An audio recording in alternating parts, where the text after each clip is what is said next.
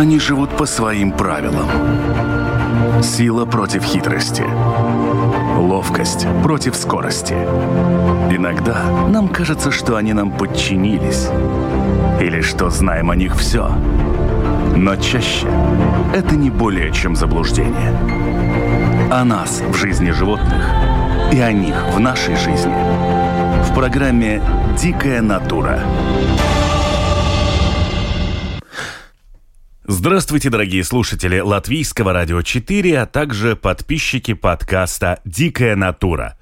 Огромное спасибо, что вы есть, и я очень надеюсь, что наше с вами общение продуктивно, и мы все вместе узнаем что-то новое или освежаем подзабытое старое. На сей раз затронем очень обширную тему. Хочется верить, что она окажется интересной, а главное ответит на какие-то вопросы, которые задавали или слышали очень многие – ни хвоста, ни чешуи. Как не оказаться в ситуации, когда традиционное пожелание успеха на рыбалке становится буквально предсказанием ее итогов? В этом микроцикле программ «Дикая натура» разберем самые большие ошибки начинающих и сильно периодических рыболовов – в этом выпуске о том, что человек контролировать не может, а также самые распространенные клише о рыбалке. Меня зовут Дмитрий Шандро, и мои сегодняшние собеседники – музыкант и заядлый рыболов Антон Кулагин. Добрый день. Мама, бабушка и большая любительница рыбалки Илона Мозгунова. Здравствуйте. И руководитель клуба Царниковас Макштерешина Скола Эдуардс Бургелес. Здравствуйте. Для наших слушателей из других стран переведу. Это Царниковская школа рыболовства. Ну а Царниково – это такой латвийский город – чтобы вы не путались, именно в таком порядке мои соведущие и будут отвечать на вопросы, которые я задавал им таким образом, чтобы они не слышали ответов друг друга. Ну, давайте начнем, наверное, с самого главного, с чего начинается вообще любая рыбалка. Это в какую погоду стоит туда выезжать? Ведь очень многие, как вы наверняка знаете, сидят, смотрят на прогнозы погоды и думают, вот завтра прекрасно, солнечно, безветренно, поеду. А послезавтра дождь, не поеду. Как выбрать правильную погоду для того, чтобы выехать? Вот на моем опыте э, осень и весна э, большого значения нет, какие погодные условия. Рыба клюет, в принципе, целый день, если она клюет. Летом надо выбирать. Лучше, конечно, в серые пасмурные дни. Если день солнечный, то это или утро, или вечер. Пока еще нет вот этой вот лампы, так называемой, которая греет воду, вода становится прозрачной, ну и рыба или, или стоит где-то отдыхает, или в тени, или, или просто боится. Дело в том, что э, когда ты едешь на рыбалку, ты же едешь на рыбалку не потому, что тебе нужна рыба, не потому, что ты хотел покушать, а потому, что требует твоя душа. Это, в частности, у меня так. Я могу встать в 2 часа ночи, мне просто не спится. Какая там погода? Вы же ничего не видите. Я просто одеваюсь и еду на рыбалку. Вот приезжаю на рыбалку, сажусь, закармливаюсь, сажусь на стульчик, беру чай, кофе и начинаю медитировать. Нет, ну, конечно, если по большому счету э, рыба любит, когда более пасмурно.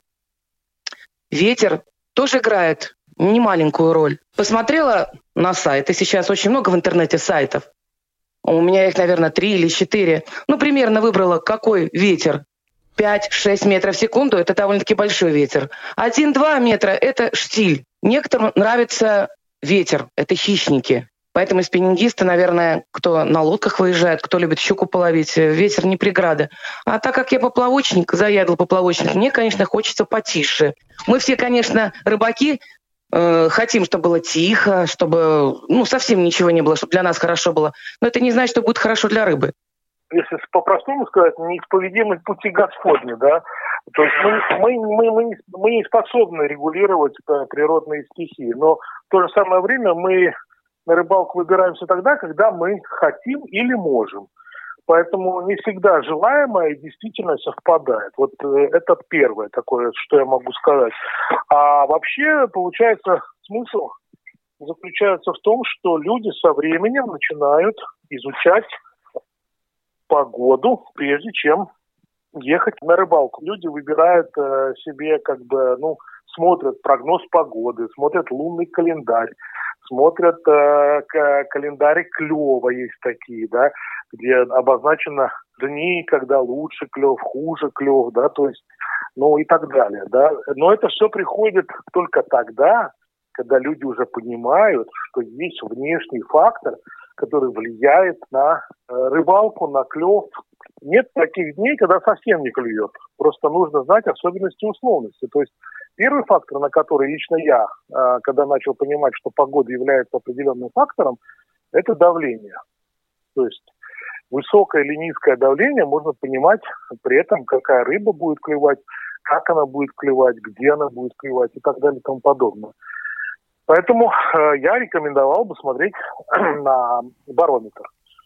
Да, есть масса программ, э, приложений, интернет полон, можно купить себе домашний барометр, механический или электронный, и смотреть. То есть рыба всегда клюет на так скажем, устаканившееся давление. То есть оно может быть и высокое, оно может и низкое быть. Но в моменты пиков она всегда, рыба, будет неактивная. Если вы видите по барометру, что, допустим, там он поднялся, допустим, до тысячи единиц, грубо говоря, высокое давление, это всегда будет отображаться ясной погодой, безоблачной, солнце, тепло, всегда хорошо. Если зимой, то обычно ясная погода, без снега, без осадков.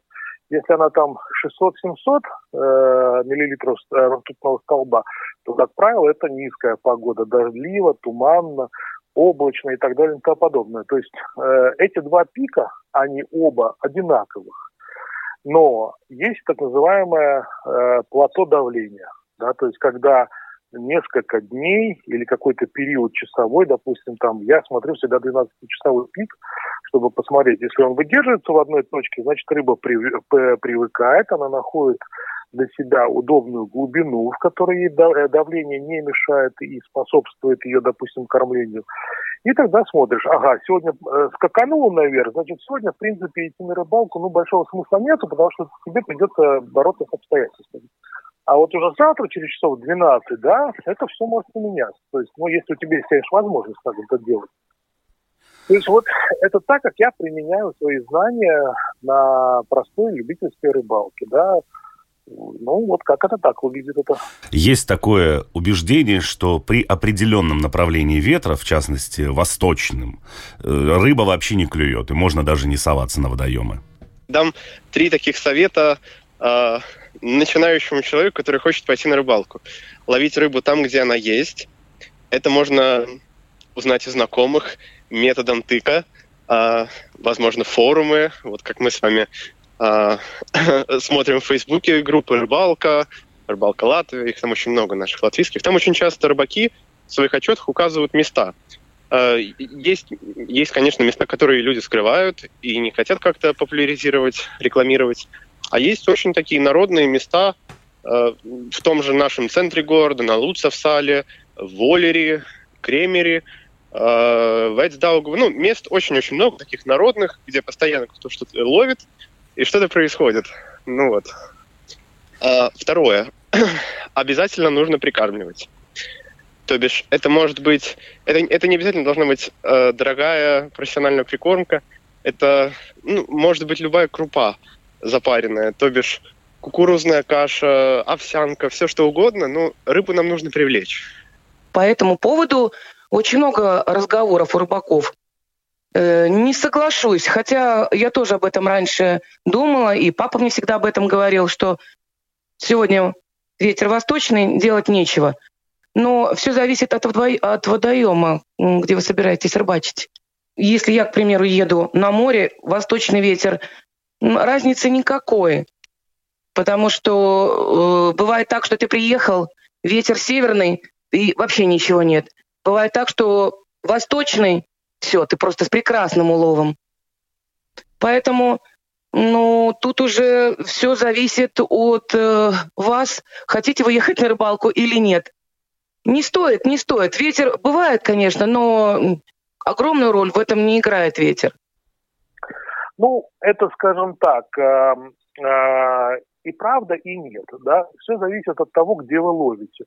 Э, на реках, которые особенно впадают в залив или в Балтийское море, это достаточно подтверждающая истину э, правда, да, то есть она получается так, что в Латвии за счет преимущественной розы ветров, которая у нас преимущественно под 270 дней в году ветрено, и большинство ветер задувает все-таки на северо, северо-восточный ветер большинство, поэтому у нас такая неприятная погода даже вот сейчас летом, вроде бы как тепло должно быть, а вот дует сейчас северо-северо-восточный ветер, и погодка не очень хорошая. Как только он меняется на юг, юго-запад, у нас сразу жарко, тепло и хорошо.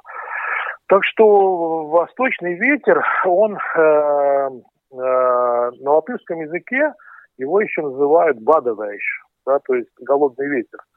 Потому что издревле латвийские, допустим, рыбаки э, никогда не выходили в море, не ставили сети э, восточный ветер. Ветер восточный, почему он э, э, такой плохой? Потому что он не нагоняет воду, он ее уводит из рек. А когда идет падение Э, уровня воды, особенно в реках, то рыба э, уходит на глубокие затоны для того, чтобы э, получать там обмен кислорода и пищу.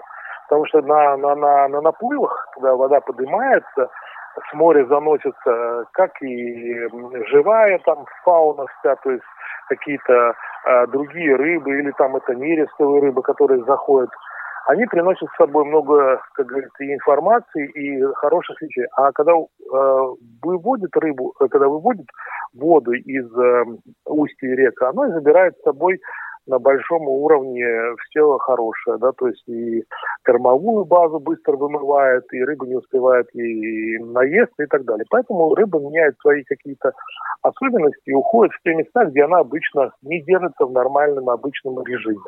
Вот поэтому влияние ветра э, имеет свою достаточно сильную а, условность, да, которая тоже влияет на клев, но это не всегда, допустим, так есть э, на озерах. Да, на озерах восточный ветер, ну, не всегда играет. Ну, во всяком случае, в моем э, в моей практике я проверял много раз, э, ну, восточный ветер не всегда был Э, таким плохим, как он, допустим, работает на речке. Да? То есть, э, поэтому я говорю, что здесь это, наверное, есть свои условности. Но все, что касается рек, да, это абсолютная правда. Выбирая место для рыбалки на конкретном водоеме, куда в идеале должен дуть ветер? От рыбака или на рыбака? А, вообще тут у всех очень-очень разные мнения. Но, э, как, как мне кажется, и как говорят более опытные рыбаки мне, а нужно становиться там, куда дует ветер. То бишь, в какую, э, к тому берегу, в который задувает ветер, э, сносит больше кислорода. Ну и, соответственно, рыба тоже там крутится. Э, так это работает с хищником, это сто процентов. Это вот прямо проверено последние полтора года так точно. И, и, знаете, всегда кажется, наоборот, хочется стать там, где поспокойнее, получать удовольствие и ловить эту несчастную щуку, если это щука, там, где нет ветра. Ну нет, надо вот плыть в тот берег, куда задувает ветер, где будет неудобно стоять, некомфортно. Ну, и, и вот там она крутится. Туда сдувает малька, туда сдувает корм, за которым идет малек, и, соответственно, хищник тоже. Для меня, конечно, чтобы ветер э, дул в лицо. Почему в лицо? Ну, как всегда, что, в общем-то, рыбу гонит на тебя, в частности. Ну, так как вы сказали, не имеет значения водоем, ну, это понятно, да, что... Но я-то в основном э, ловлю на морских каналах, и все, что связано с морем. Когда ветер дует на тебя, значит, он гонит рыбу как таковую к тебе. Конечно, нам удобнее, когда ветер дует со спины. Ну, комфортнее, так сказать. Ты сидишь в закуточке, ветер со спины. Прекрасно забрасывать, конечно, когда ветер со спины они в лицо тебе, но это совсем нехорошо для рыбы. Вот здесь э, уже вопрос к вам, как к женщине на рыбалке. Они же все противненькие, вот эти черви. Женщины поэтому очень не любят рыбалку. Ой, вы знаете, наверное, все зависит от того, э, ну, все же с детства идет. Нас же, в общем-то, кто к рыбалке приучает? Как правило, родители, да? Я тоже с пяти лет на рыбалке за папой по всем водоемам, все. И вот эти все червячки, Э, все эти мотыльки, опарыши, шитики, это все с детства. Даже сейчас, когда ко мне в гости приходят внуки, что первым делом? Они залазят в холодильник и просят, чтобы я достала и каждому на ладошку положила или червячка, или опарыша. Они уже до того, вот это вот У них для них это, наверное, как игра. Поэтому с детства все идет. Даже моя дочь, вот 10 лет сейчас, мы вот учимся с ней рыбачить. Я ее учу. Очень нормально. Червячки, опарыши, мотыль. Конечно, все это надо уметь насаживать. А так, всем, все, вся эта приманка, вся эта прикормка, э, червячки я копаю сама, а я тоже сама развожу. Иногда бывает конфуз, а опарыши вылазят со случайно незакрытой коробочки, и получается очень некрасиво в холодильнике. Муж, конечно, ужасно ругает меня за это. Ой, я все это дело собираю, но что делать? Конечно, идеальный вариант. Нужен отдельный холодильник для всей этой живности. Чисто женский вид лова. Вот что в основном выбирает женщина-рыболов? Я не скажу, нет такого. Я, в частности, заядлый поплавочник, конечно, да. С фидером я э, на «вы», я, конечно, учусь. Ну, с прошлого года я, конечно, уже потихоньку-потихоньку его осваиваю. В этом году буду продолжать. Но я не хищница, то есть не, не спиннингист, да, хотя знаю очень многих женщин, которые ужасно любят ловить именно на спиннинг. Ну, а на белую рыбу, ну, так, поскольку-поскольку. Все зависит, наверное, от характера, от состояния души. Вот, вот да, я поплавочник. Поплавок для меня – это все. Ну, это зависит от того, кого мы ловим и каким способом.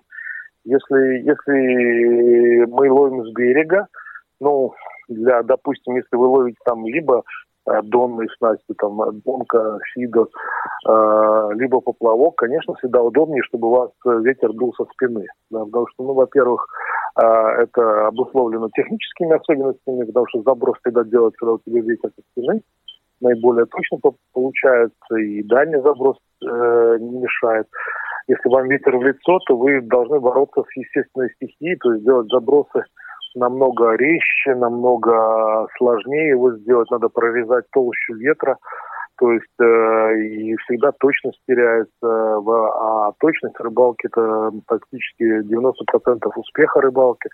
Поэтому если вы с берега ловите, то, конечно, надо искать так называемую э, подветренную сторону, да. А если вы ловите там с лодки, то для хищника, ну, как правило, в моем случае всегда лучше ловить тогда, когда ветер идет на берег. Рыбу при, прибивают к берегу, она там не такие сильные колебания, там есть все-таки факторы, которые снижают колебания э, движения воды, то есть естественные водоросли, перепады глубин. Там есть рыбы, где спрятаться, там немножко мутит воду, что облегчает жизнь хищнику для охоты. И, э, хищник там более себя естественно и безопасно чувствует. И поэтому э, во многих случаях, когда рыбаки с лодки ловят к берегу, и ветер на берег, у них рыбалка намного зачетнее. Многие рыбаки стараются выбрать место на берегу, чтобы оно было похоже условно на пляж в Юрмале. То есть, чтобы там точно ни за что не зацепиться и ничего не оборвать. Насколько такая тактика себя оправдывает? Это все, конечно, индивидуально и зависит конкретно от места, но чаще всего там, где, там, где чем неподступнее место, тем больше вероятность, что там что-то будет. Потому что обычно рыба, она же и, особенно вот в такое время сейчас, она и крутится в траве, в камыше, в зарослях. И, ну, соответственно, нужно такие места и выбирать, где побольше того, куда нам не хочется идти. Она оправдывает в том случае, если э, береговая линия чистая и дно э, прорисовывается таким, где может находиться рыба. То есть это можно проверить только эмпирическим путем, то есть проверив э, дно, ну, опять-таки, это если в случае вы ловите э, донной снастью или поплавком. В случае, если это э, спиннинг, э, то, как правило, это не всегда будет взято за основу для выбора рыбалки. Но э, удобство для рыбака заключается больше в оборудовании и подготовке места, нежели в естественных условиях того места, где он ловит. Конечно, хорошо, когда совпадают и то, и другое, но это подход не к рыбалке, это подход к отдыху. В какое время суток рыбалка наиболее результативна? Мне кажется, утром. Вечерний клев, э, я в него также верю, как и в утренний, но вечерний он на практике очень короткий. То есть если утренний клев может длиться там с трех утра и до девяти утра, то вечерний он, он такой вот как вспышечка. Он бывает полчаса, бывает час, бывает вообще минут 15-20. Вечерний он такой не очень стабильный, а утром она всегда после ночи. Э, очень, очень много видов рыб ночью стоят, то есть они не кормятся совершенно. И утром им надо возобновить вот этот баланс, поэтому утром рыба кормится. Даже в такие дни, когда там высокое давление, и все прямо против нее, и целый день потом она не будет брать ни на что и никак. Самое результативное для меня, в частности, ну, давайте начнем так. Это с 5 утра, это в данном случае это рассвет, и до 10. Это вот это такой промежуток по максимуму 5 часов таких активного клево, когда рыба кормится, когда она подходит близко к берегу, когда очень тихо, ну, практически в это время там не транспорт, если вблизи есть какая-то дорога, ничего не отвлекает рыбу, очень тихо. Крупная трофейная рыба подходит близко к берегу. Это такое самое такое, ну, самое шикарное время для рыбалки, для меня в частности. А вечерний вот этот клев, которого тоже все всегда ждут. Ну вот сейчас переждем день, а потом вот вечером как начнется, если еще и утром не клевало. Да, Вечерняя, да. Э, приезжаем 5 часов, но с 8 вечера до 10. Вот эти два часа, да. С 8 до 10 это тоже довольно-таки у рыбы, наверное, ну, перед сном, как некоторые любят заглянуть в холодильник, покушать. Ну, наверное, ничего человеческого-рыбного, ничего не чуждо рыбе, и она тоже хочет поужинать. С 8 вечера до 10, ну, пусть будет так, до 11, вот пока вот фонари зажигаются, даже вот э, первые вот зажглись фонари, еще будет очень активный клев. Ну, скажу из своего опыта, что я за достаточно долгое время наблюдений э, за клевом не могу определиться до конца, какое время суток является наиболее уловистым, потому что год от года э, привычки на рыбалке, вот у рыбы именно, они, наверное, какие-то цикличные, потому что я могу вам привести пример. Э, допустим, за последних пять лет ловля, ловля на гауе у меня было э, следующим образом э, происходило. Э, допустим, пять лет назад самое, самое лучшее время для клева было э, там вечернее, то есть с 11 вечера до, до часа ночи, потом перерыв, и потом был хороший утренний клев, там примерно с 4 утра до 6, до 7. И днем он был намного хуже, вялый, и рыба была намного мельче. Четыре года назад, э, наоборот, было раннее утро, самое удачное время для рыбалки, все остальное время было опять-таки не очень. Три года назад я мог на рыбалку выходить спокойно после часа дня или двух, и там с трех часов до часов с шести-семи часов вечера ловил столько, сколько не ловил бы за целые сутки, да, и вот уже по прошлому году могу сказать, что лучшее время было, ну, часов с десяти утра до, там, до часа, до двух, да, то есть поэтому здесь я не вижу закономерности э, очень много зависит от времени года, очень много зависит от того, какое, как задержалась весна или она была ранняя. От этого очень большие сдвиги, потому что вот сейчас в этом году практически сдвиг будет ну, примерно на три недели э, по, по рыбалке, допустим, мирной рыбы, да, с, с, с хищником попроще, там так особо нет этих заметно влияний, но вот э, по белой рыбе могу точно сказать, что вот только сейчас, сейчас начинается ловля какого-то нормального леща, да, хотя это время должно было быть, ну, примерно конец мая, да, перед его невестом он должен был активно ловиться, а он сейчас только начинает ловиться, да. Так же самое и линь сдвинулся очень сильно, то есть сейчас должна была быть самая активная фаза ловли линя, но он до, до, до сих пор еще Э, как хорошо не ловится. Ну, это обусловлено тем, что у нас была очень холодная весна, э, то есть вода не прогрелась до определенных температур, когда, э, допустим, те же самые карповые виды, лещевые виды начинают активно себя проявлять, и за счет этого все сдвигается. Ну, вот так. Напомню, что сегодня мы разговариваем об особенностях рыбалки и о самых больших ошибках, которые люди совершают по незнанию, или о тех мифах, которые наиболее распространены среди рыболовов-любителей. И мои сегодняшние собеседники – это музыкант и заядлый рыболов Антон Кулагин, мама-бабушка и большая любительница рыбалки Илона Мозгунова и руководитель клуба Царниковас Макштерешнас Скола – Эдуардс Бургелес. И для простоты именно в таком порядке мои сегодняшние соведущие и отвечают на вопросы, которые я им задаю. Продолжим. А что по поводу так называемого тихого часа, что, мол, вот э, там в полдень или там днем делать на водоеме нечего, и все ждут вот этот промежуток между утренним и вечерним клевом? Ну, а, опять же, все зависит от водоема, от погоды, э, от времени года. А, где-то наоборот. Рыба, вот, например, осенью так бывает. И весной тоже, кстати, так бывает.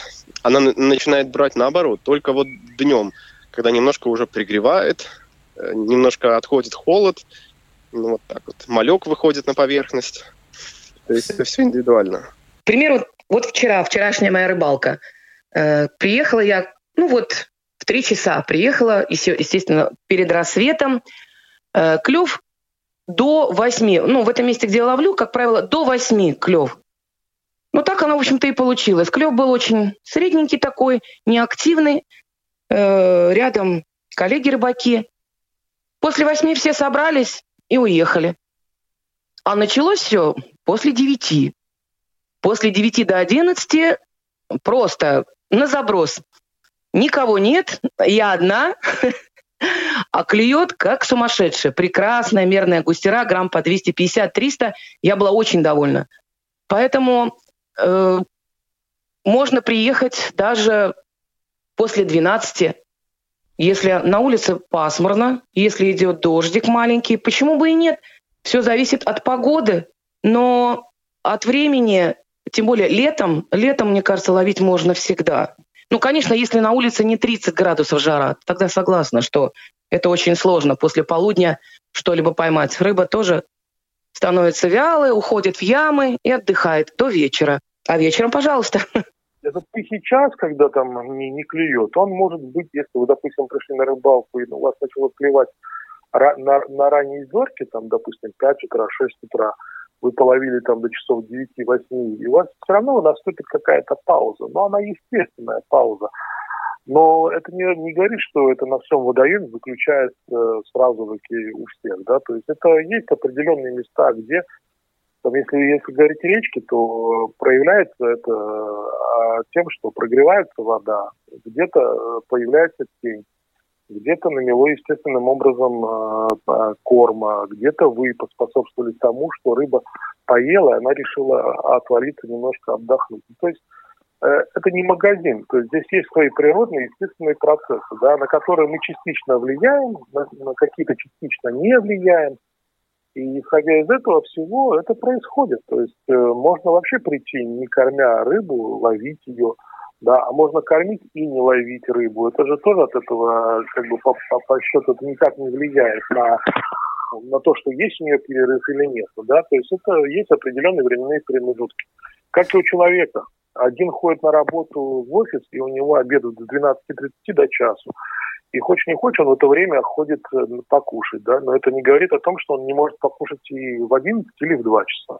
Так же самое и с рыбой. Поэтому эти паузы, скажем так, паузы есть, но четкого временного промежутка э, определить всегда сложно. На это очень много всяких факторов влияет.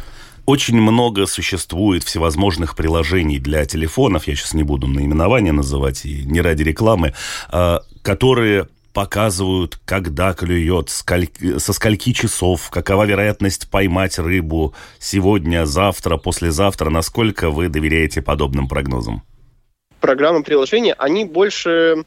Э, там прописан, в коде прописана закономерность, то бишь какие факторы должны сложиться, чтобы клев, например, был стопроцентный, а там э, давление, направление ветра, э, скорость ветра, э, погода солнечная, пасмурная. Вот все-все-все факторы, которые, которых нет. Какое давление было, наоборот, предыдущие дни, это тоже там э, сопоставляется. И вот, и вот из этого уже получается как бы процент, который нам дает. То есть 70% вероятность хорошего клева с 7 до 10 утра. Ну, это как пример. То есть э, э, как эти программы работают? Они ведь э, нам дают результат, опираясь на погодные условия, на тот же Гисметио и какие-то другие платформы. Абсолютно не доверяю никаким. Да, ради интереса, ну, иногда захожу на какой-то сайт, там посмотреть, ну, к примеру, вот собралась я завтра на рыбалку, вот интересно, как будет клевать вот такая рыба, например, там тот же карп, или, например, э, плотва, да, или э, густера. Ну и смотришь, боже мой, нет, все это не то, что вымыслы, ну это так просто пролистать, посмотреть, посмеяться, ну не более того, нет. Ну, начиная с календаря рыболова, я э, в эти вещи не верю от слова совсем. Я приверженец все-таки э, каких-то э, вещей, которые базируются на точной науке. И, допустим, ну, это так же самое, как читать каждый день утром гороскоп в какой-нибудь ежедневной газете, да, в которой э, э, обобщенным образом говорят, вот водолеям сегодня повезет, они могут выиграть миллион долларов. И все водолеи, которых может быть там 100 тысяч, все сидят, и вот сегодня мне повезет, да. Ну, если хорошо, если повезет хотя бы одному, ну и так же самое и с рыбалкой. То есть, если вам сегодня обещают клев, да, то есть он должен на чем-то основываться. То есть, либо это фаза Луны, что я больше верю, чем, чем э, программа, которая... Да, она, конечно, может алгоритм сложить, и это, это все программируемо. То есть фазу лун можно запрограммировать, это я понимаю. Давление, которое будет сегодня, вы не можете запрограммировать, а давление является одним из наиболее важнейших э, факторов, которые влияют на поведение рыбы. Поэтому уже эта условность, э, она вам дает уже очень большую погрешность.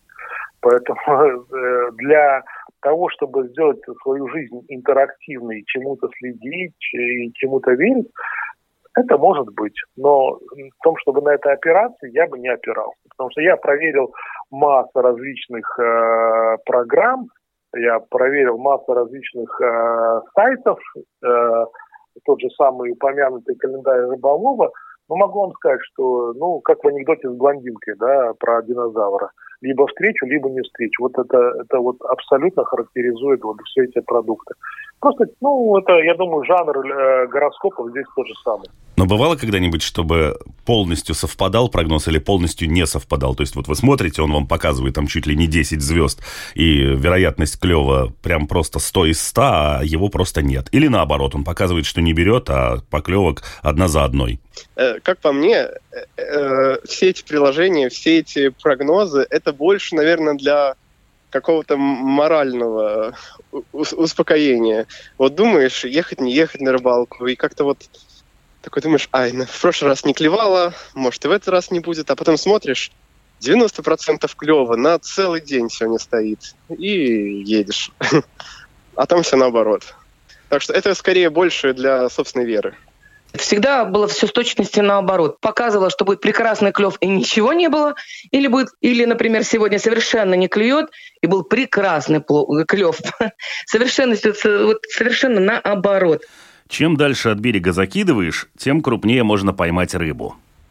Нет, нет, не обязательно. Ну, э, э, опять же, смотря какую рыбу мы собираемся ловить. Есть рыба, которая крутится только у берега. Есть рыба, которая живет на глубине. Но и даже рыба, которая живет на глубине, тот же судак.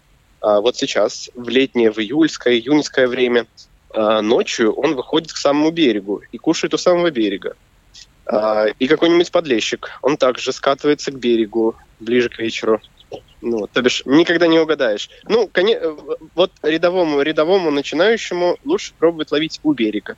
Там всегда у берега, у камыша, там всегда будет больше больше пищи для рыбы, больше кислорода и больше шансов что-то поймать.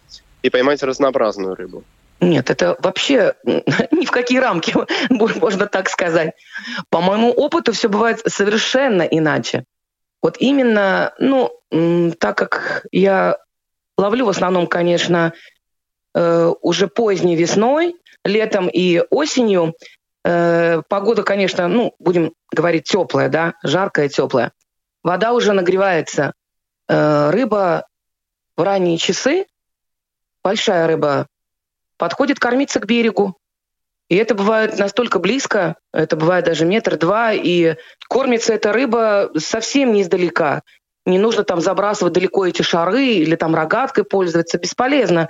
Вот именно что, э, конечно, э, все зависит от прикормки, которую вы набросали. Если вы бросили корочку хлеба, корочку хлеба, тут же соберется огромная стая той же уклейки. И просто вам невозможно будет пробить этот столб уклейки, чтобы добраться до дна, где в это время будет копошиться на дне большая крупная рыба. Это такое утверждение, которое имеет под собой основания, но не всегда это так. Рыба все-таки живет по принципу э, э, ну, условности, которые ей на данный момент нравятся. То есть э, возьмем простой пример. Э, ранняя весна, быстрая вода, э, мутная вода, мало пищи естественной, да, то есть э, рыбе нужен белковый какой-то э, продукт, который она получить в естественных условиях не может. Возьмем того же самого леща. Будет ли он э, находиться в этот период времени на быстром течении, на отдаленности от берега? Вероятность э, будет очень низкая. Он будет подходить ближе к берегам, где есть бровка, где с бровки может что-то с берега сыпаться, э, падать в воду, где-то уходить на дно, и он там будет кормиться. Рыба находится там, где у нее э, благоприятные естественные условия для ее э, жизнеобеспечения. Да? Вот там она будет находиться. А и неважно, это будет далеко от берега, либо близко. Рыба находится там, где ей комфортно, где она может спокойно кушать, где ей безопасно, где она может останавливаться на отдых, где она может э, э, находиться в чистой воде и так далее и тому подобное. Это основные факторы. Если вы можете найти это у себя под ногами, вы будете гарантированно ловить рыбу.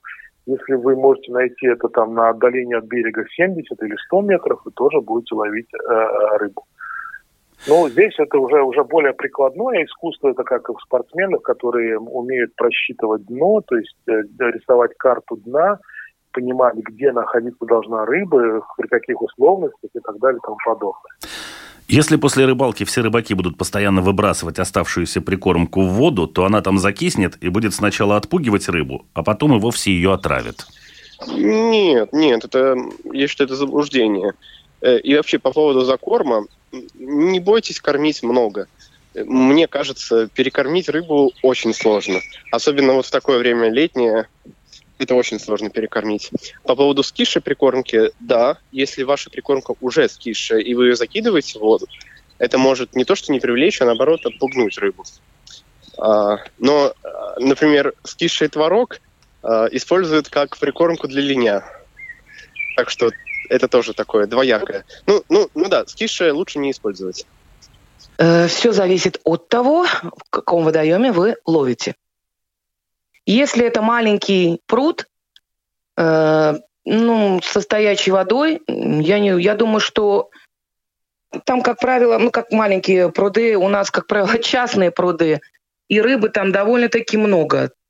Э, забросить прикормку в большом количестве, она съедается той же рыбой, опять же подъедается мелочью, опять ракообразными – моллюсками, тем же, те же, все, что находится, шевелится на дне.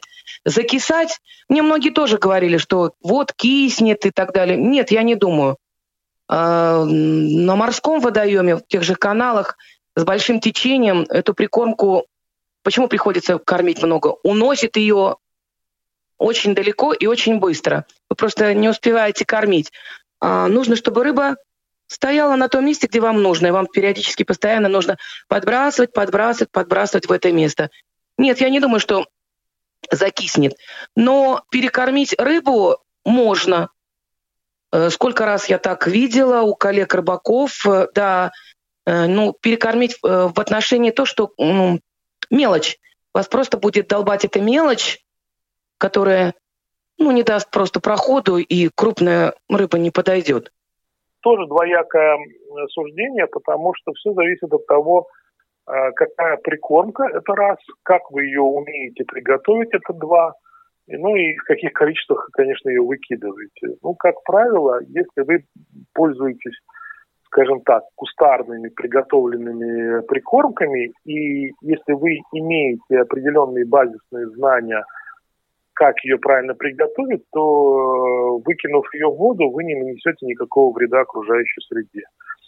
Ежели вы делаете по типу пластилиновых каш, которые, которые были не промыты, то есть, допустим, там классическая э, Э, каши из крупы, да, то есть э, в большинстве случаев люди используют перловку там, либо это комбинация перловки, пшена, там, э, каких-нибудь жмыхов и так далее и тому подобное, что, которое варится еще, переваривается, они выделяют определенные вещества, такие как слизистые то, естественно, это быстрая среда, где при теплой погоде, при теплой воде э, каша не, явля... не может быть, э, э, она просто не, не растворяется, то есть не распадается, а она находится одним большим куском, она, конечно, закисает. Да, и это место рыболов убивает практически на месяц два, полтора, а то и больше. А, пока оно естественным образом не перегниет, не превратится в так называемый в розовый белок, который не сидят донные обитатели рачки, паучки, там какие-то рыбки, оно до этого момента э, это место будет отпугивать. Что касаемо покупных смесей, готовых уже для использования, которые нужно просто правильно развести с водой, и так далее, с ними э, ситуация может быть идентичная, если люди не умеют пользоваться правильным замесом. То есть э, для, для первого и второго случая существует масса, просто гигантский массив в Ютубе э, русскоязычных, англоязычных э, профессиональных рыболовов, которые вам покажут, расскажут вплоть до мелочей.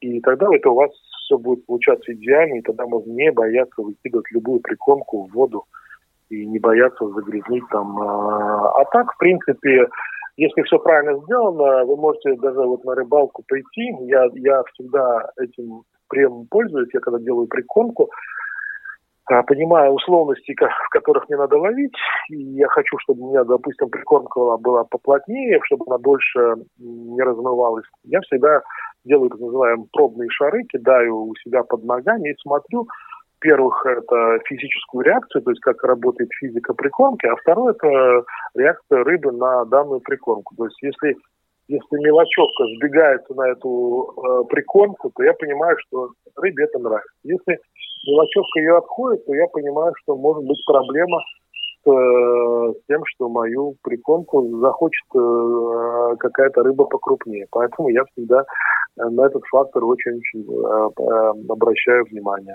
Ну и физика, это как, как быстро расходится прикормка в воде, то есть если она э, за, там, грубо говоря, за минуту начинает рассыпаться и, и становится очень рассыпчатой, то это гарантированно, что в течение часа ее съедят все донные жители, и от нее ничего не останется.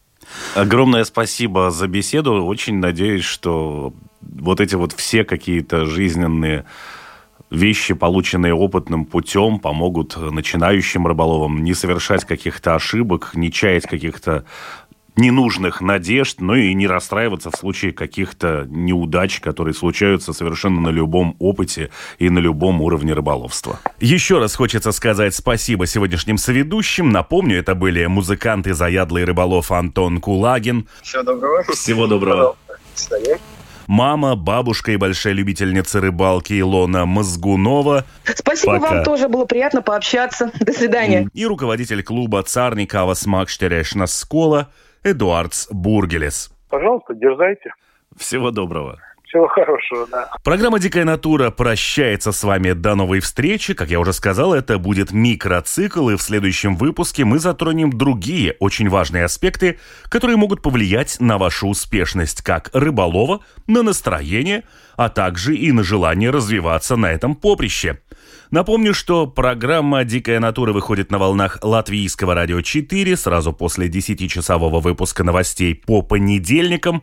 Повторы программы можно услышать также ночью во вторник и в субботу после полудня. Кроме того, слушайте программу на крупнейших подкаст-платформах и на одноименном канале на YouTube также доступны все видео выпуски программы «Дикая натура».